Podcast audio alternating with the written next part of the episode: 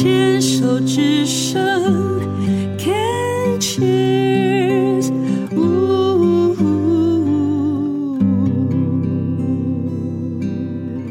就像人生清单一样，每个人也都会不一样。嗯，怎么样？砍拖的不错吧？把它接过来这里。你知道什么叫人生清单吗？不知道。就是 bucket list。哦，你有没有列过？哎，生病的时候有没有想过这个问题？我有想过。嗯嗯，在脑子里。嗯，然后也有一直想说我要把它写下来，可我没做。没关系，我没有，我没有写下来。嗯，可是我自己发现了有一个归，我自己理出了一个逻辑。怎么说？嗯，就是。我到底想要什么？对，我我对于我我这就是父母把我生下来，那我追求什么？直到我就是断气的那一刻，我我我要我要成为什么样子的人，或者是做了什么样的事情，我不会后悔。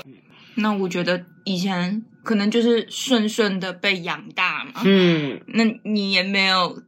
没有机会，好像。然后父母如果提供的资源都够的话，你就一个口令一个动作，你也从来照做就好了。自己没有 autonomy，没有自主性。嗯，就是即使他们好像给你很多自主，可是其实他就是在那个框框里面，让你就在那个游泳池里头，让你对让你游泳。嗯、你你游的再好，你就是在这个游泳池，从来都不晓得还有池塘，还有湖泊，还有大海。对，嗯，那这直到你现在好像。生命不要转弯吗？也，嗯，也许也不能这样讲。就是你要，你要去思考更多，说，诶，什么是属于你自己的？你自己到底想追求什么？那我觉得，我我可能还没有很明确知道，说我真的要什么东西。可是我觉得我的那个方向，我好像已经已经看到了。是吗？对。譬如说，譬如说，我就每天早上起来。看到哎，旁边躺着我先生，他这样还在睡，因为我永远就会比他早起。嗯，以前会觉得很讨厌，就觉得你为什么不起来？都是我要弄早餐。现在就觉得他睡在旁边，哎，也很可爱啊。你就是好像就是换一个角度在在看这件事情，你会用不同的角度去 appreciate、去欣赏、去感恩你周遭所有的一切。对，以前你其实这些都在，都一样。对，只是你以前你可能。你就你就很忙碌，你就觉得这些就是正常，你不会理所当然。没错，你不会注意到这些。那当你生病了之后，一切的生活跟以前不一样了嘛？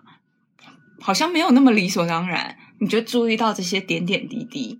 转念很重要。对，所以我就觉得，这就是我刚才说。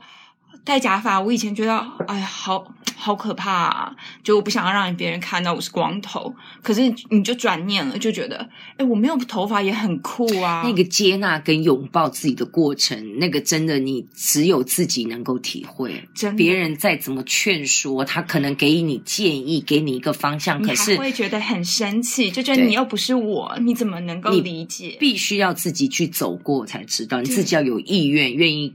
跨出那一步，对，别人在说什么都，嗯、没错没错。嗯、而且我觉得，当你愿意跨出那一步的时候，你觉得自己不可怜了，别人你才能够接受到别人的帮助。对，嗯，不然你就是只是把自己好像就是假发戴着，口罩戴着，别人不知道你需要什么，假装没事，对，那别人就认会认为你真的没事，真的，然后自己在那边自怨自艾，是。你刚刚说有列清单，来说一两项吧。现在生生病也好了，有什么事情想做还没做的，这辈子一定要做的，或者已经做了有遗憾想要重做的？哎，我没有想的这么仔细。哎呀，哎呀，是因为你的工作关系，税务顾问只给大方向的建议吗？小细节交给会计师。去操作吗？我倒真的没想到那么仔细，我只觉得哦，呃，后悔的吗？现在就觉得哦、呃，因为我觉得我的个性就是我对我对我可以对大家很好，可是我可能也许嗯、呃，对自己某某一些嗯地方很很，很挑，对，很挑剔。嗯、那相对跟我越靠近的人。其实他们就越可怜。嗯，跟我当普通朋友的反而比较好，因为哎，我也是哎，我就是那种反而伤害自己最亲近的人的。哦，但我现在有改变，我也是，我现在也改了。我就觉得我后悔的是这个，我就觉得我真的不知道我有多少时间可以跟你相处。哎，我我你是对我最好的人，你是最爱我的人，我应该要对你更好一点才对啊。我我记得是我跟先生。已经分居，然后呃分隔两地，然后那时候基本上就是就差签字，因为他不回来台湾，我没办法签字嘛。那、嗯、我也不知道他是基于什么样的原因，他不愿意签字这样子，不愿意回来。Anyway，、嗯、那那我也有那个诚意去等他，因为。我没有那急迫性要签字，因为我生命当中没有另外一个我觉得必须要去签字的对象，嗯，去解决，然后去跟这个人开始新生活。然后我最记得就是有一年，因为我是从我的外籍老公的身上学习到了圣诞节的精神。我最记得第一年的圣诞节就。我觉得就是商业炒作嘛，他十二月一号就把家里的那个两公尺圣诞树这样打弄起来，然后十二月一号那个下面就礼物就开始买。我说你现在在干什么这样子？然后说干嘛？然后我根本没准备什么礼物。然后我们那个时候对于圣诞礼物就是我要买一个很贵的一件就好了。嗯。然后呢，结果他第一年的圣诞节他好失望，好失望。啊，烤火鸡呀、啊，什么都他来弄。然后对我来讲，圣诞节嗯，就是商业嘛，圣诞节。后来第一年我这样说，我说哦，是这样哦，你要这样玩哦。第二年就变礼物大战，嗯，大家来拼看谁买的多。后来发觉，你为什么连一双袜子也也当一个礼物？哦，这也是个礼物吗？好，袖子卷起来。第二年大家老娘跟你拼了这样。然后反正就年年这样过。然后后来圣诞节对我来讲也。越来越有感觉，他年年圣诞节就要看同样的那个史努比的圣诞节的查理布朗过过圣诞的那一个片子，重复的看，然后我就也是每次都翻白眼睡睡觉，一直到他去大陆工作了好几年，分开的时候，圣诞节又来了，那个气氛已经被养起来了。我有一年一个人圣诞节在家里面，我就哭了，对，我就哭了。我那个哭的感觉不是想念他，是我哭，我后悔，是当他还在台湾的时候，我为什么没有能够更把握机会？然后圣诞节其实他们的过年对他来讲很重要，而且他们是一个感恩，是你忙了一一一整年在。Christmas 的圣诞节的这个时刻，感恩节、圣诞节，大家就是要彼此展现爱、展现感谢。我们大家彼此都辛苦，我们又过了一年的那种感觉。大家聚在一起，对，我才懂。我就一个人在家里看那个查理布朗的电影，因为那 DVD 还在我家，我在那边看看，看看眼泪就一直掉，一直掉，一直掉。然后后来，我就圣诞节的早上，Boxing Day，我就打电话给他。呃，祝祝他生呃呃圣诞快乐，因为我们他还是会通话啦，这样。然后我，我很慎重的跟他道歉，嗯，我觉得对我来讲这个意义很重大。我跟他道歉，我就说我要跟你说一声，真的我要说声对不起，因为在这么多年来，我从来没有去想象知道说圣诞节的意义对你这么的重大。我说，但是现在我懂了，我知道了。那我觉得非常的抱歉，是在这么过去的这么多年。我没有办法能够，呃，真正的配合你，能够呃，让你更有感家的感觉，然后有那个声音。因为我之前还会觉得你好麻烦呢。他当然听了也很高兴，他说：“他说他知道，他知道，他懂。”我那，但是对我来讲，反而是一个我的一个自我完成。嗯嗯，那个那个其实真的好重要。